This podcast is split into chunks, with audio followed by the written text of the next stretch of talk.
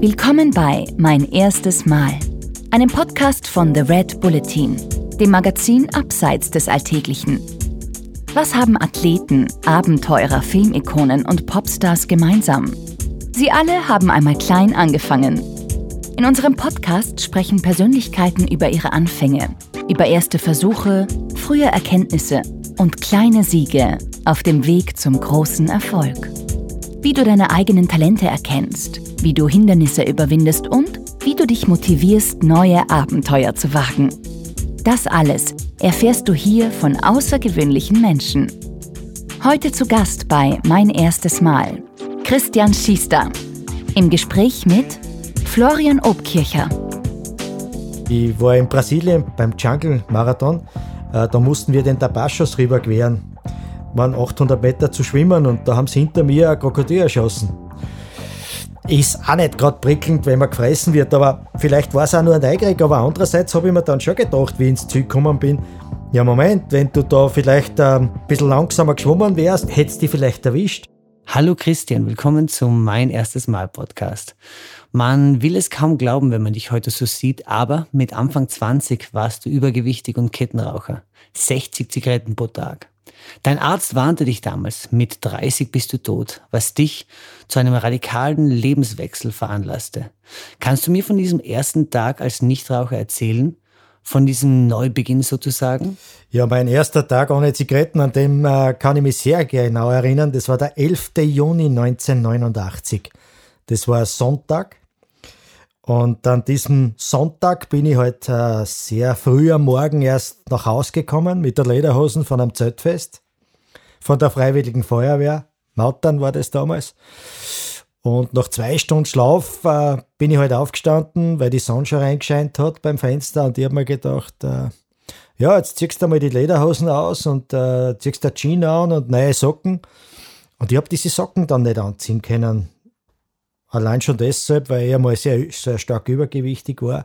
Ich war völlig unbeweglich und was ich auch gemerkt habe bei diesem Runterbeugen, dass ich halt in der Lunge ein Stechen gehabt habe.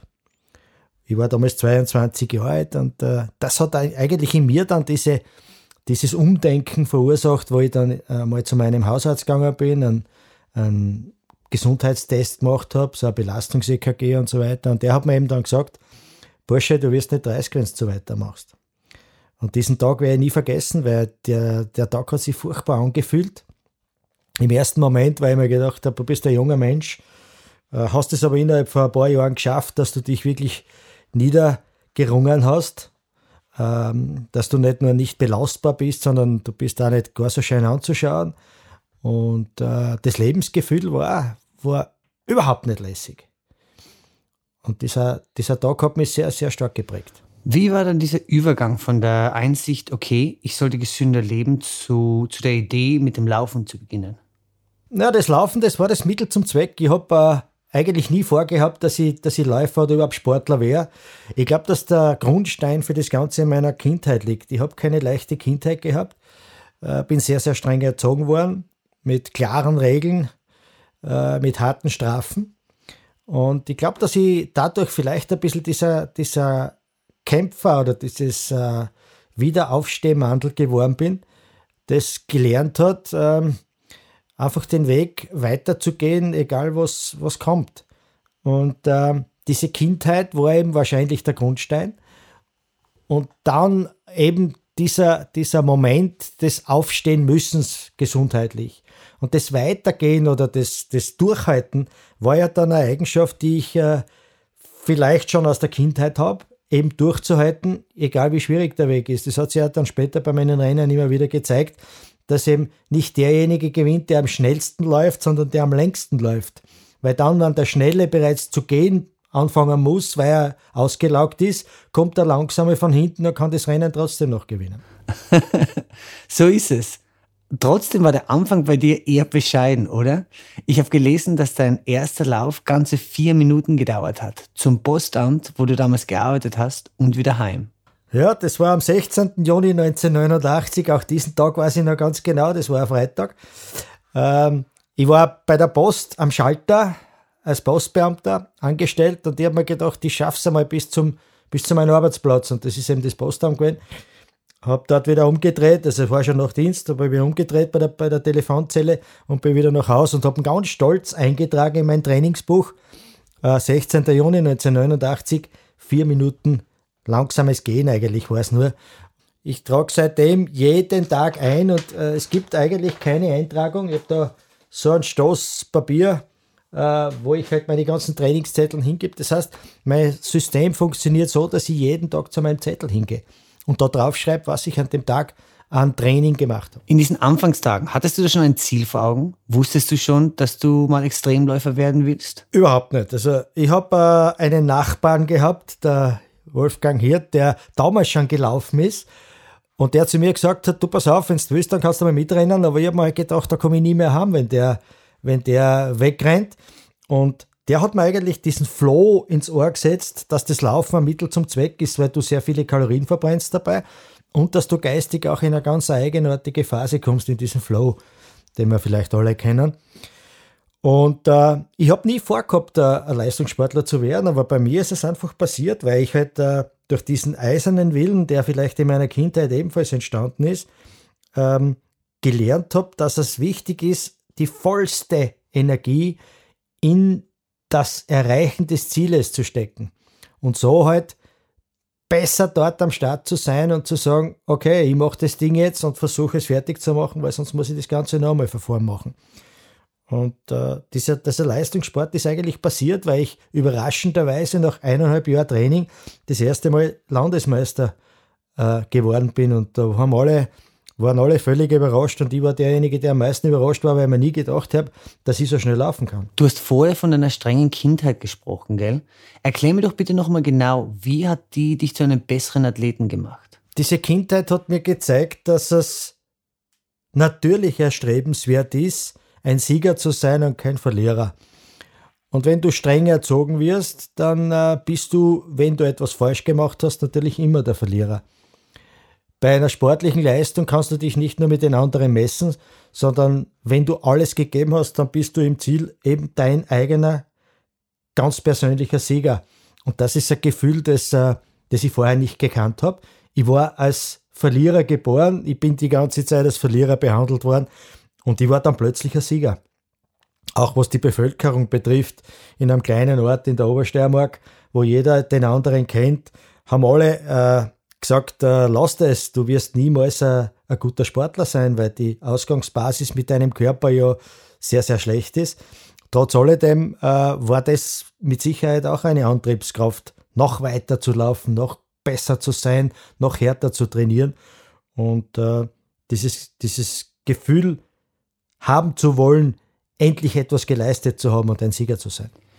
Hat der sportliche Erfolg dann auch das Verhältnis zu deinen Eltern verändert bzw. verbessert? Anfangs schon, weil es natürlich äh, toll war, wie mein Stiefvater bei meinen Rennen dabei war und äh, sich äh, damit gefreut hat. Dann war es aber so, nach Jahren, ähm, das gebe ich auch zu, dass man dann natürlich in gewisser Weise äh, sich verändert. Und alle diese Dinge, die ich erlebt habe, haben mich natürlich geprägt und man möge es mir bitte verzeihen, dass man, wenn man nach einem 250 äh, Kilometer Rennen aus der Wüste rauskommt, nicht mehr der sein kann, wie man früher war, wenn man mit der Lederhose an der Bar gestanden ist.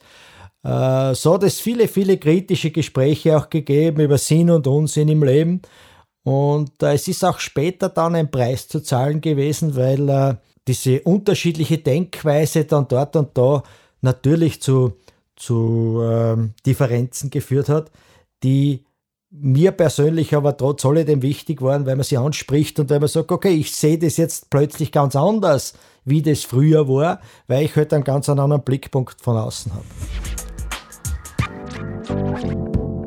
Bevor wir jetzt dann schon über Wüstenläufe sprechen, erzähl mir bitte von deinem ersten Paar Laufschuhe. Mein erstes Paar Laufschuhe, an das kann ich mich sehr genau erinnern, die waren nämlich richtig, richtig teuer. Ich habe damals 1989 12.000 Schilling verdient im Monat bei der Post und das Paar Laufschuhe hat 998 Schilling gekostet. Das heißt, fast 10% von meinem Gehalt hat dieses Paar Laufschuhe gekostet. Ich habe mir die gekauft, ich glaube, es war der 14. Juni, also zwei Tage bevor ich das erste Mal rennen gegangen bin, habe ich mir so ein Paar Laufschuhe gekauft und bin mit denen los gewandert. Ich habe die heute noch.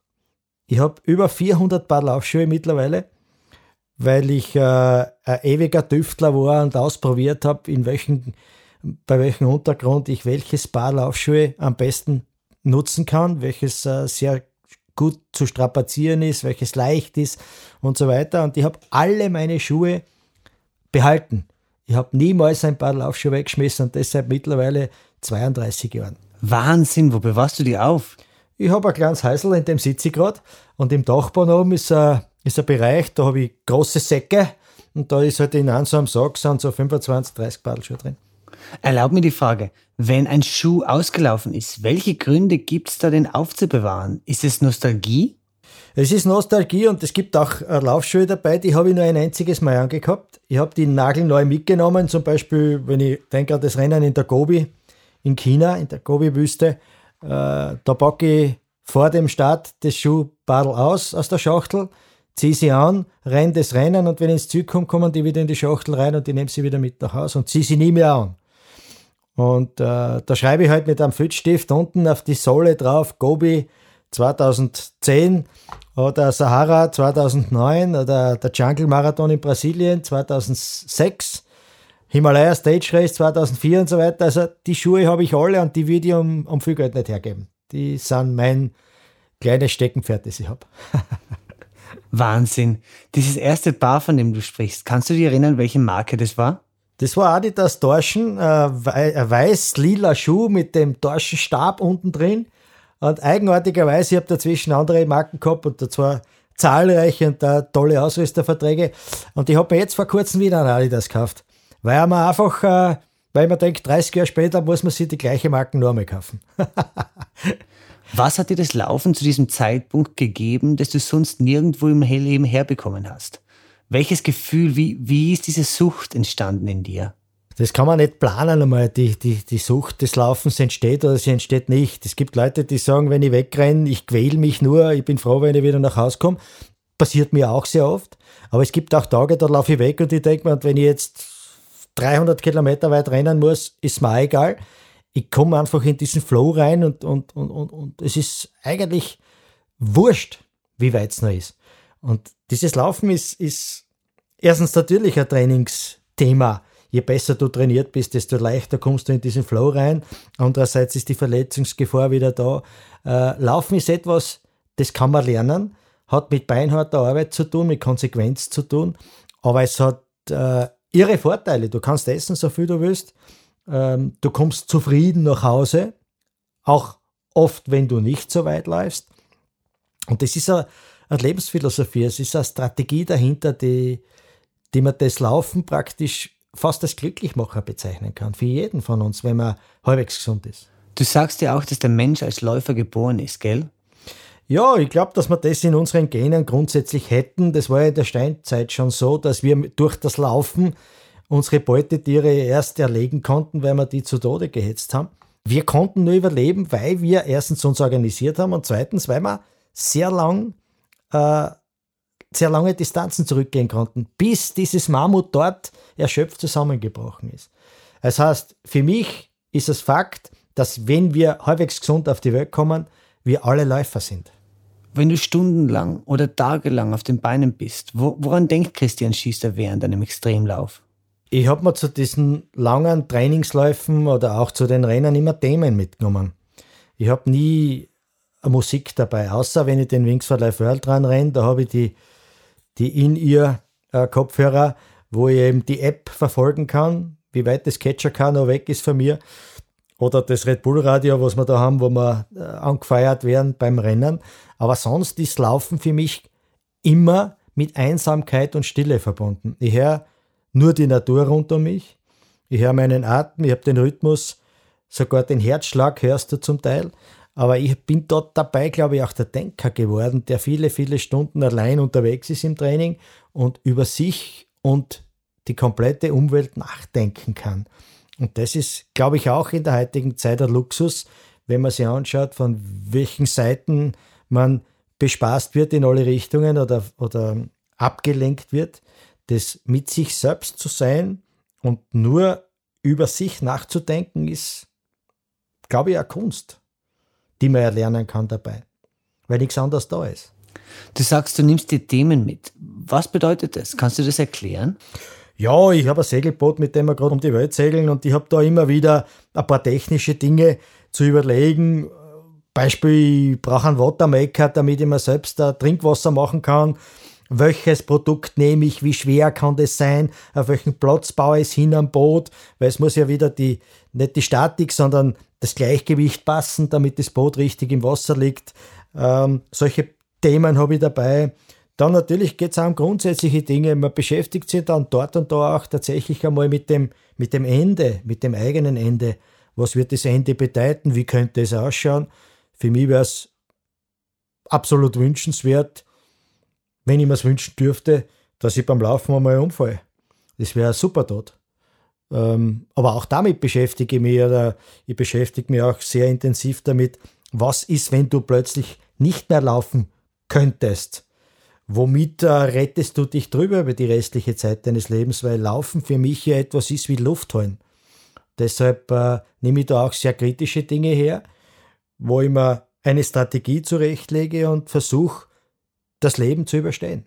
Für dich ist Laufen also auch ein Moment der Reflexion. Sprich, für dich ist Laufen nicht nur die Ertüchtigung des Körpers, sondern auch des Geistes, oder? Absolut. Ich habe auch aufgehört, äh, da nach irgendwelchen Richtzeiten zu laufen oder den Pulsmesser umzuhängen. Ähm, ich nehme vor, dass ich, was weiß ich, drei oder vier oder fünf Stunden unterwegs sein möchte, relativ ruhig beginnend. Und äh, dann komme ich in dieses Laufen rein und wenn ich nicht ins Laufen reinkomme, dann zappel ich wieder nach Hause und, und probiere es am nächsten Tag wieder. Also ich habe äh, diese Trainingspläne, die ich früher verfolgt habe, auf der Bahn zum Beispiel auch, wenn ich für Marathons trainiert habe, die habe ich zur Seite gelegt. Das passt in der heutigen Zeit nicht mehr zu mir. Ich renn weg, ähm, nimm mir den Nutzen des Trainings her und der zweite Nutzen ist eben diese geistige, diese geistige Abschleifprozesse, die ich da durchgehe. Und mir geht es ganz gut dabei. Wenn ich einen Marathon laufe, dann ist mir ein Ziel kotzübel und ich kann mich drei Tage nicht mehr rühren, danach vor Schmerz. Christian, du läufst ja Marathons quasi zum Frühstück, gell? Äh, gern noch mal sechs am Stück und äh, nicht irgendwo, sondern in Extremgebieten wie der Antarktis, dem Amazonas-Regenwald oder in der Sahara bei 40 Grad. Äh, kannst du mir von deinem ersten Wüstenlauf erzählen? Mein erster Wüstenlauf, das war der Marathon des Sable in Marokko. Ich habe aber beim New York Marathon am allermeisten gelernt, nämlich äh, den ganz großen Nutzen des Laufens, der mich zu Plätzen hinbringt, wo ich als kleiner Österreicher überhaupt nichts verloren hätte. Ich hätte mir niemals gedacht, dass ich, wie 1989 angefangen habe mit dem Laufen, dass ich 1990 bereits in New York bin, was für mich ein Vermögen gekostet hat damals. Und dort ist die Begeisterung entstanden beim New York Marathon als 976. im Ziel für 27.000. Stolz, aber fix und fertig. Und da ist diese Kraft entstanden, die sich dann Jahre später erst richtig ausgewirkt hat auf mich, indem ich von der klassischen Leichtathletik eben zu diesen Naturexperimenten aufgebrochen bin. Und eben bei diesem Marathon des Sabel bin ich 243 Kilometer gerannt in äh, und bin Zwölfter geworden, damals bester Weißer, was mir eigentlich nicht sehr geschärft hat, weil davor war ich es gewohnt, bei den Straßenrennen, Bergrennen, Großläufen ganz vorne dabei zu sein, meist unter den ersten dreien. Aber schlussendlich hat es mich irre motiviert, weil dann plötzlich auch die Medien geschrieben haben, oh, da ist einer, ein kleiner Österreicher, der ist bester Weißhäutiger Bleichgesicht geworden. Und äh, das war eine tolle Geschichte. Und die, die Wüste ist wie das Meer. Wenn dich die Wüste einmal hat, lässt sie die nie mehr aus. Ist auch bei den Bergen so. Wenn du wirklich die Berge verstehen kannst, wirst du immer wieder in die Berge gehen, um diese Stimme zu hören. Und auch bei der Wüste ist es so. Ich werde diese unendlichen Weiten über diese Dünen drüber, das hat sich so in mir eingebrannt, dass ich das nie mehr vergessen werde können. Und deshalb hab, bin ich auch immer wieder in andere Wüsten zurückgekehrt und habe dort äh, nicht nur Schweiß, sondern auch Blut vergossen. Stichwort Schweiß und Blut. Äh, der Gedanke daran, sich halb verdurstet durch die Wüste zu quälen, was, was reizt einen daran? Warum macht man das? Ich glaube, wenn du solche Dinge überstehst, dann hast du einen ganz anderen Bezug zum, zum Leben, auch zu einem Glas Wasser oder zu einem Stück Brot. Es ist natürlich nicht lustig, wenn du, wenn du dich dann in diese Situationen reinstürzt, wo du nicht genau weißt, ob es noch ausgeht für die nächste Stunde dass du es hinschaffst zu dem nächsten Etappenziel. Aber irgendwo kommt dann noch ein bisschen Energie her, wo du sagst, ich muss jetzt dahin. Ich muss bis zu dieser Ziellinie hin. Nicht nur deshalb, weil ich sonst da verdurste, sondern weil ich sonst, wenn ich auf allen Vieren dorthin schaffen würde und aus dem Rennen rausfliege, aus welchem Grund auch immer, müsste im nächsten Jahr wieder dastehen. Und um es nicht noch einmal tun zu müssen, kommen da immer anscheinend irgendwelche Kräfte zusammen, dass du das Ding äh, fertig machst. Das ist etwas, was ich bei diesen Rennen oft miterleben musste, wo ich mir gedacht habe, das geht jetzt nicht aus, ich bin fetzen hin. Und trotzdem ist dann irgendwie noch ein Schritt zustande gekommen und ich habe es noch geschafft. Dieses Nicht-Aufgeben, das ist eine Art Lebensphilosophie von dir, oder? Ja, das Nicht-Aufgeben ist, ist sicherlich äh, für uns alle wichtig, weil hm, wenn du halt aufgibst, dann ist das ganze Ding vorbei. Ähm, es ist auch nicht immer leicht, irgendwo noch Energie herzukriegen, um weiterzumachen, aber ich glaube, dass die, die, die beste Motivation ist, Ziele zu haben. Ähm, egal, ob sie jetzt wichtig oder unwichtig sind, aber wenn ich mir nur denke, dass, dass man halt in der Früh die Augen aufmacht und sich Gedanken macht, was, was mache ich heute, dann, dann müsste es ja schon wichtig sein, sich am Vortag ein bisschen zu überlegen, was mache ich aus dem Tag oder grundsätzlich, was mache ich aus meinem Leben sogar. Also diese Ziele vor Augen zu haben, nicht aufzugeben, äh, an etwas zu glauben oder an etwas zu denken, das, das macht schon viel aus in der Lebensphilosophie. Und das ist eigentlich egal, ob du zehnmal auf einen Berg gehst oder tausendmal, wenn du oben am Gipfel erfreut hast, dann geh besser tausendmal rauf und sei ein zufriedener Mensch. Wenn du an deinen ersten Wüstenlauf zurückdenkst, hast du damals Anfängerfehler gemacht? Beziehungsweise, was sind denn Anfängerfehler für einen Extremläufer überhaupt? Ich habe viele Anfangsfehler gemacht bei diesem Rennen, weil es war ja eigentlich mein gedachter Schluss. Ich war ja dieser klassische Leichtathlet, der halt dann von 3000 auf der Bahn bis Marathon alles gerannt ist. Und ich habe gedacht, ich renne in Marokko durch diese Wüste und im Zü nagel ich meine Laufschuhe dort an der Bretterwand und dann wäre ich wieder ein normaler Mensch.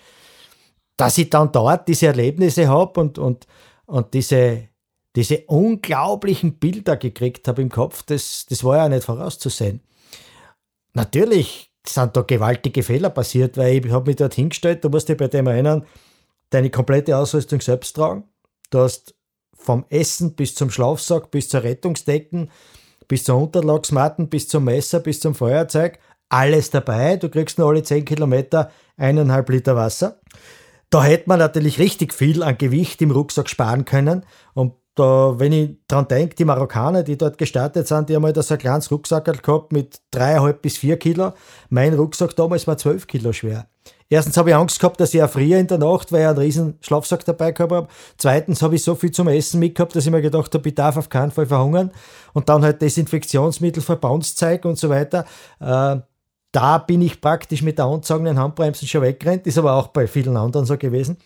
Und wenn ich denke, das äh, letzte Rennen, das ich gemacht habe, durch die weiße Wüste, wieder in der Sahara, aber in Ägypten diesmal, da waren es 256 Kilometer nonstop in 48 Stunden und 44 Minuten. Da war mein Rucksack dann auch nochmal 4,5 Kilo, Kilo schwer.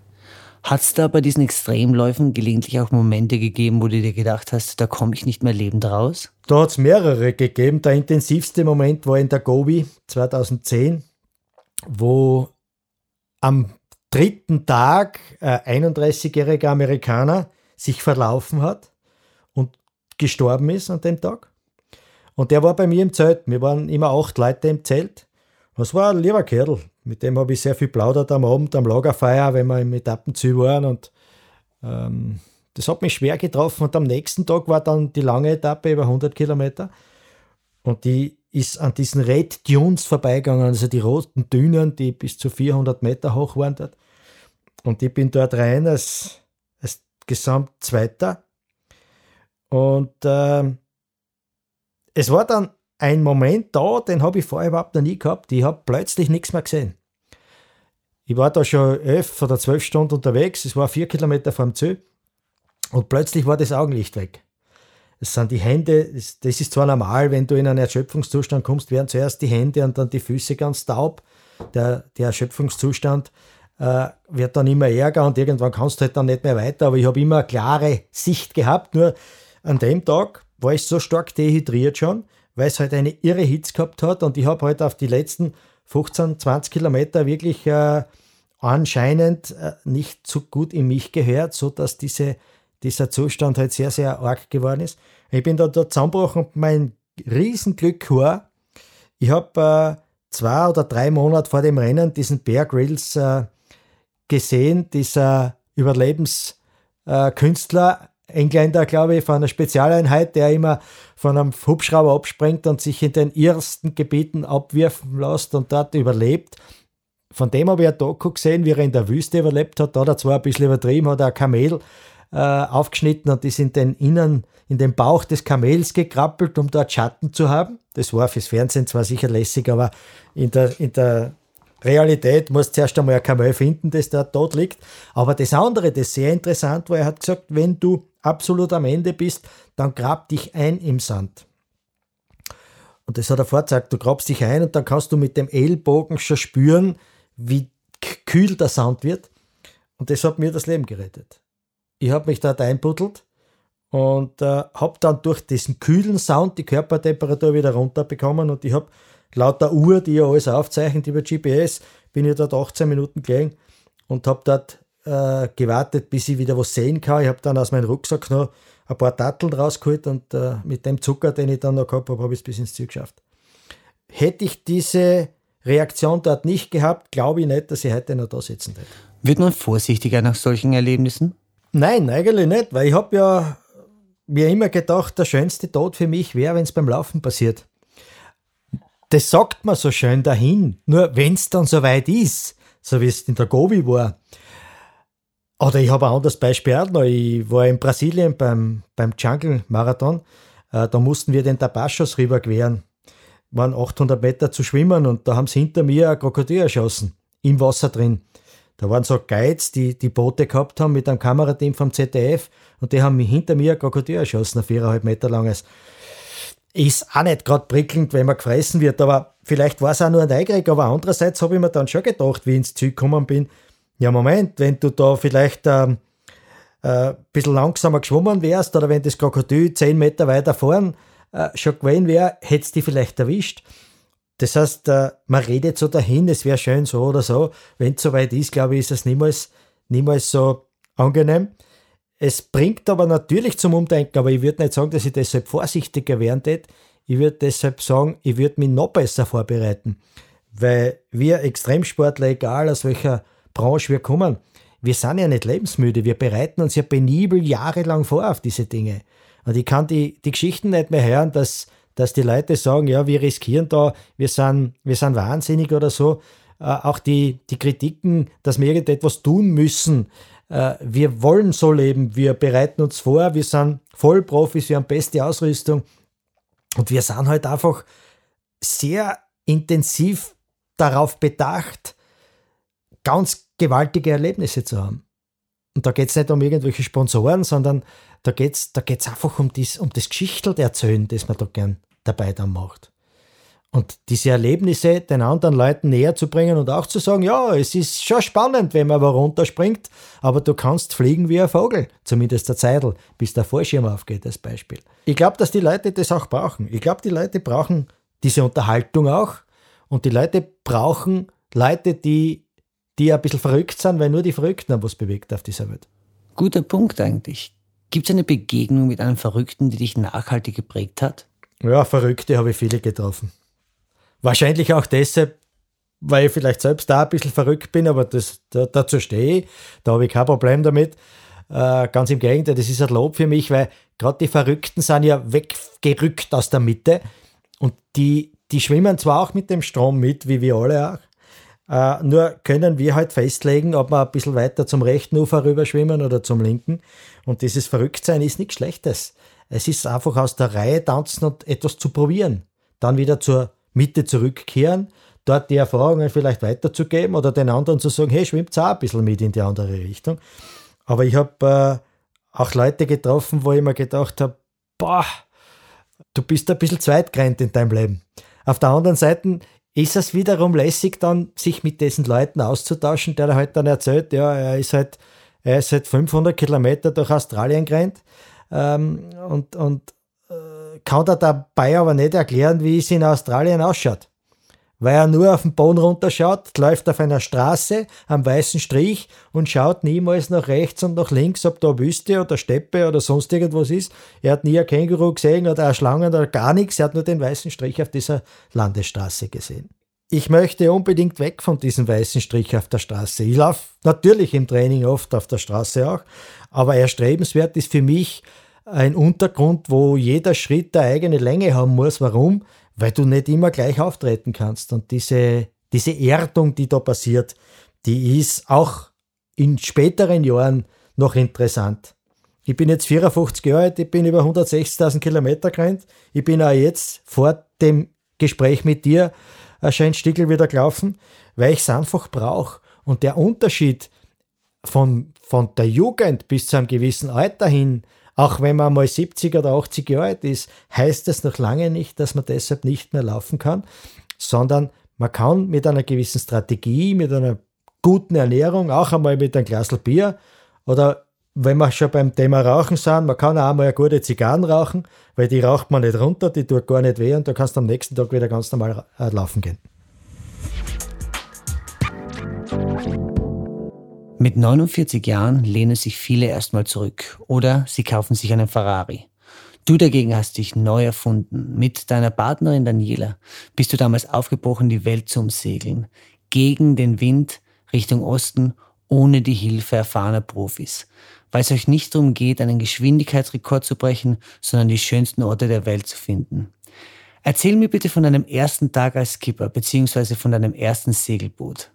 Ja, ich habe ähm, einen Urlaub gemacht 2001. Ich habe ein Haus gebaut und da steckst du natürlich alle deine finanziellen Mittel in das Haus rein.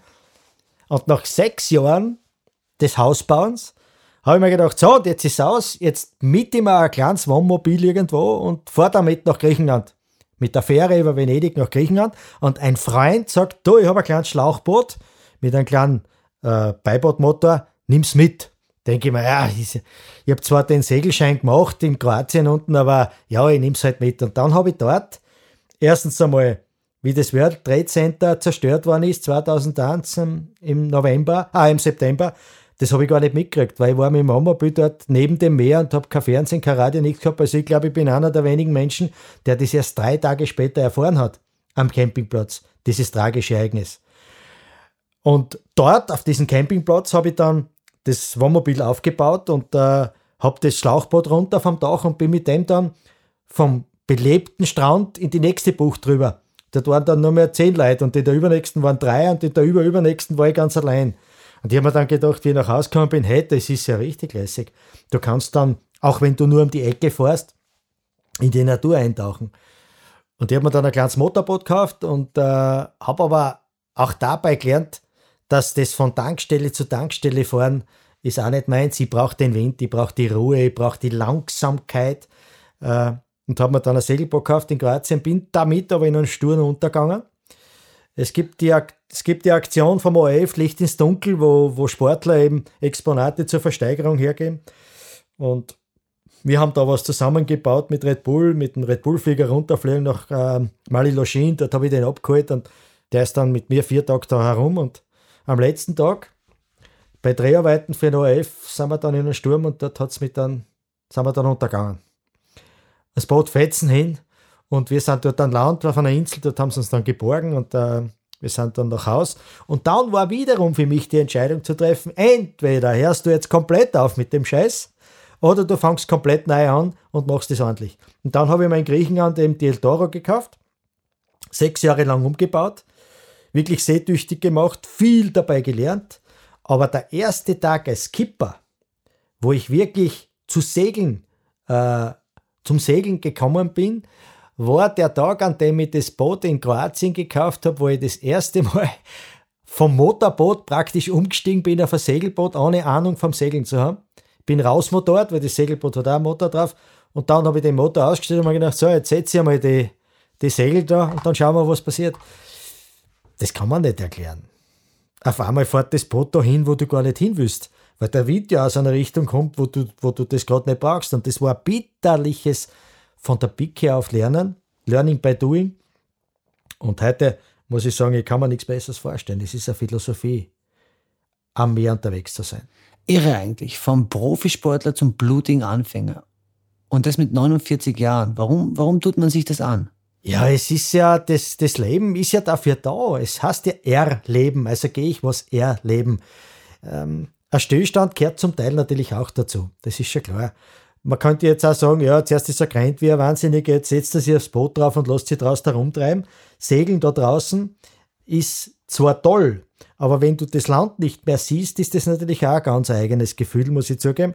Und wenn du da draußen nicht aktiv bist, wirst du nie dorthin kommen, wie du hin willst, oder vielleicht gar nicht mehr ankommen, weil grobe Fehler verzeiht das Meer nie. Deshalb ist auch der Schlafentzug etwas, was, was man üben muss, wenn du dann, so wie ich, habe 18 Tage nicht geschlafen, immer nur so minutenweise einknickt, wo wir da gegen, gegen angesegelt sind nach Kokos Killing. Äh, auch da ist mir sehr zugute gekommen, dass ich halt anders denke und anders dicke und beim Laufen Dinge gelernt habe, die mir einfach weitermachen lassen. Das würde mich interessieren. Welche Vorteile hat ein Läufer beim Segeln? Vorteile hat der Läufer beim Segeln nur einen einzigen, dass er weiß, was Durchhalten bedeutet. Wenn der Läufer nicht durchhält und er sein Gehirn nicht dazu bringt, dass es sagt, setzt den nächsten Fuß vor den anderen, dann wird er nicht weiterkommen. Durchhalten lautet die Devise aus meiner Sicht immer und überall, ist egal um was es geht. Und am Meer draußen gibt es zig zig, zig, zig Situationen, wo ich mir gesagt habe, jetzt drehst die um, lass die mit dem Wind irgendwo hinblasen, aber nicht mehr gegen an. Andererseits habe ich mir dann gedacht, gut, aber dann lass die du, du woanders hinblasen, wo du erst wieder gegen an musst, weil du willst ja Richtung Osten. Dorthin, wo keiner will, weil die anderen alle nach Westen segeln. Und das ist etwas, wo ich glaube, dass sehr, sehr viel für uns alle versteckt ist, auch in Zeiten wie diesen jetzt. Einerseits müssen wir zusammenhalten, aber nur das Positive wird sich genauso verbreiten wie das Negative, das ja von Haus aus leicht zu verbreiten ist. Also glaube ich, dass es, dass es an der Zeit ist, dass wir alle zuerst das Positive versuchen zu sehen und wenn wir das Positive verteilen, wird es auch positiver werden auf dieser Welt. Lerne ich draußen am Meer genauso. Ihr könnt, ihr könnt einen Hubschrauber anrufen und sagen, holt's mich bitte ab ich kann nicht mehr, dann ist alles vorbei, aber nur gibt es halt Bereiche, wo ich unterwegs war, da kommt der Hubschrauber zwar hin, aber nicht mehr zurück, weil er keinen Sprit mehr hat. Weitermachen oder die Reißleine ziehen? Ist es eigentlich schwierig, diese Entscheidung in einer Extremsituation zu treffen? Zumal diese Entscheidung ja wahrscheinlich binnen Sekunden passieren muss. Ja, aber die Reißleine ist meistens eine Ausrede aus meiner Sicht. Ich habe äh, als Beispiel auf unserem Boot auch äh, eine Rettungsinsel dabei. Aber was hilft mir die Rettungsinsel, wenn ich in dieser Rettungsinsel drin nicht überleben kann. Das heißt, ich habe auch geübt, nichts zu essen. Ich habe 21 Tage lang nichts gegessen. Ich habe probiert, einmal nur mich flüssig zu ernähren, nur Wasser zu trinken, schwarzen Kaffee zu trinken und es probiert, wie es ist, wenn du drei Wochen lang nichts isst. Es hilft auch die Rettungsinsel nichts, wenn du dann da drinnen zugrunde gehst, auch aus, aus geistiger Sicht, weil du mit der Situation nicht umgehen kannst. Ich weiß oder meine Frau genauso, wir wissen, wenn wir in die Rettungsinsel aus welchem Grund auch immer rein müssten, drei Wochen wird man überleben, weil Trinkwasser haben wir dabei. Wir haben ein kleines Überlebenspaket und da ist auch ein Kanister mit Trinkwasser dabei, den wir in der Rettungsinsel drin haben. Aber du musst es zuerst geistig drüber bringen. Und die Reißleine ist halt eine Sache, die, die kann man hinauszögern, wenn man davon überzeugt ist, dass man so gut vorbereitet ist, dass es gar nicht dazu kommt, die Reißleine reißen zu müssen. Die meisten denken zuerst in, in der Richtung, welche Gefahren sind was kann passieren, wie könnte ich mich aus gewissen Situationen rausmanövrieren müssen. Die denken zuerst an die negativen Sachen. Ich denke zuerst an die positiven Sachen, an die Dinge, die wir erleben können, auch beim Laufen. Natürlich habe ich gewusst, es wird wehtun und es wird Blut und Schweiß geben müssen in rauen Mengen, aber ich habe immer den Moment gesehen, wo ich über die Ziellinie drüber kann und sagen, so schießt der Bur, du hast jetzt wieder ein Rennen gemacht und das wird dich den Rest deines Lebens begleiten. Erzähl mir noch ganz kurz, wie fühlt sich das an, wenn man drei Wochen nichts gegessen hat? Ist ein eigenartiges Gefühl. Die ersten vier Tage, wenn du nichts isst, sind die Hölle. Du hast Hunger die ganze Zeit, Kopfschmerzen, alle Zustände, man, schlä man schläft sehr schlecht. Aber ab Tag fünf ist es eigenartig, da reduziert der Körper dann auf, auf ein Notprogramm. Und äh, was, was lässig ist, also es gibt keinen Stress mehr. Ich würde da nicht Fernsehen können, äh, weil die das zu sehr anstrengt. Oder ein Buch zu lesen, völlig unmöglich. Es ist so ein Dahinvegetieren, das äh, diesen Ausnahmezustand widerspiegelt, dass der Körper auf das Notwendigste reduziert. Von der, von der, vom Verbrauch, vom körperlichen Verbrauch und auch was die Psyche betrifft. Er reduziert anscheinend das Gehirn auch und der Phase regt mir überhaupt nichts mehr auf. War ganz eine eigenartige Erfahrung und äh, da geht es mir nicht darum, Gewicht zu verlieren oder so irgendein Blödsinn, sondern einfach die Erfahrung zu machen, was wäre, wenn es jetzt heißt, du darfst jetzt drei Wochen nichts essen, nichts Festes. Ich habe nur getrunken, ich habe Tee getrunken und eben schwarzen Kaffee, damit der, der Puls und der Blutdruck ein bisschen oben bleibt. Aber einfach diesen Verzicht zu haben und zu sagen, ich reduziere jetzt auf Null. Was passiert? Wenn man diese Geschichten so hört, drängt sich fast die Frage auf, macht sich Christian Schießer eigentlich absichtlich so schwer im Leben? Ich mache mir sicherlich schwer im Leben, das stimmt schon. Ähm, der leichte Weg ist auch super, zum Teil es wäre ja jetzt genauso mit unserem Weltumsegelprojekt einfach, will ich es jetzt nicht bezeichnen, ich will jetzt die Leistung der anderen Weltumsegler auf keinen Fall schmälern. Es ist eine tolle Geschichte, nach Westen zu segeln, aber du hast den Wind die ganze Zeit verhinten, die Segel mit dem Passatwind über den Atlantik, das ist ja eh super. Aber wenn du halt gegen ankreuzt, dann hast du den, den doppelten Weg und die dreifache Zeit. Und das ist ein Riesenunterschied, ob du dich mit dem Wind mitblausen lässt oder ob du den Wind auf die Nasen kriegst und du musst die ganze Zeit gegen Strömung und gegen Wind kämpfen. Nur das Ankommen dann, und das ist bei allen Themen in, meiner, in, meiner, in meinen Augen, wenn du etwas Schwieriges erreicht hast, dann ist halt dieses Ankommen, dieses Fertigmachen, diese Zufriedenheit eine ungleich größere, als wenn du etwas magst, was eh vorprogrammierbar relativ einfach erreichbar ist das ist halt meine Lebensphilosophie, die ich entwickelt habe in den letzten 54 Jahren. Und mit der fahre ich zwar mühsam, aber nicht schlecht. Das bringt mich schon zu einer meiner letzten Fragen. Wie erhaltet man sich diese Lust am Extremen, diese, diese Neugierde? Ja, diese Neugierde, die entsteht von selbst. Und wenn du die immer wieder ein bisschen fütterst, indem du sagst, okay, die Neugierde bringt mir jetzt dazu, dieses oder jenes zu machen, um meine Nase dort oder da reinzuhalten, dann will diese Nase wieder was Neues riechen. Und äh, ich glaube, dass man die Neugier auch pflegen muss, dass man sie sich aber auch heilig halten muss, weil diese Neugier ist nichts Schlechtes. Man kann ja auch Erfahrungen machen, die einmal nicht so positiv sind, aber gerade aus denen kann man lernen. Wie jede Krise eine Entwicklungschance ist, ist diese Neugier ja die Basis, um, um aufzubrechen, um zu schauen, was kann ich aus dem Rest meines Lebens noch machen. Ich verwehre mich dagegen, zu, äh, gegen, gegen diese Philosophie, die, die sehr populär ist, ja, wir, wir zahlen ins System ein, dann warten wir darauf, dass uns das System weiterhilft. Wir pflegen uns dann in den Krankenhäusern wieder so halbwegs gesund, dass wir in der Pension dann noch was machen können. Und dann legen wir uns ins Altersheim und dort wird uns der Hintern ausputzt. Dagegen, dagegen verwehre ich mich ein bisschen. Äh, wir können alle schauen, dass wir irgendwie weiterkommen in unserem Leben, ohne uns aufs System einzulassen. Machen wir doch so, dass wir in das System gerne einzahlen, um denen zu helfen, die es aufgrund von Schicksalsschlägen trifft. Aber wir selbst sollten eigentlich schauen, dass wir es vermeiden, vom System abhängig zu sein. Das ist ein sehr schönes Schlusswort, Christian, und führt mich auch gleich zu meiner allerletzten Frage. Auf welches erste Mal freust du dich noch? Ja, es ähm, gibt schon etwas, auf das freue ich mich wirklich und ich weiß nicht, ob ich mich dann traue. Aber es gibt auf Fiji gibt's sehr große Tigerhaie. Und ich habe bisher riesigen Respekt vor Haien. Auch jetzt auf den Salomonen gibt es äh, Salzwasserkrokodile, bis zu sechs Meter lange. Und ich habe jetzt ein Doku gesehen, wo über diese Tigerhaie gezeigt worden ist. Und ich denke mal, ich werde es einmal probieren, zu trauen und gehe da mit einem Guide einmal runter. Ich möchte einmal so einen Tigerhai wirklich sehr nahe unter Wasser sehen. Das ist etwas, da bin ich zwar noch nicht ganz schlüssig mit mir selbst, was das dann tut mit mir, aber es ist etwas, was ich einerseits nicht möchte, aber auf der anderen Seite muss es ein gewaltiges Erlebnis sein, wenn der Riesenhai da an dir vorbeischwimmt und die nicht frisst. Ah, ohne Adrenalin geht's nicht scheinbar. Sehr schön. Ah, vielen Dank für das Gespräch, Christian, und alles Gute für die Fortsetzung deiner Weltumsegelung.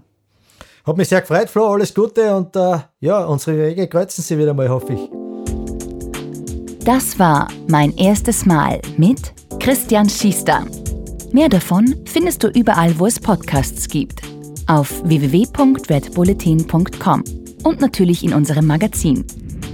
Hat dir unser Podcast gefallen? Dann freuen wir uns über deine Bewertung. Und noch mehr, wenn du uns weiterempfiehlst.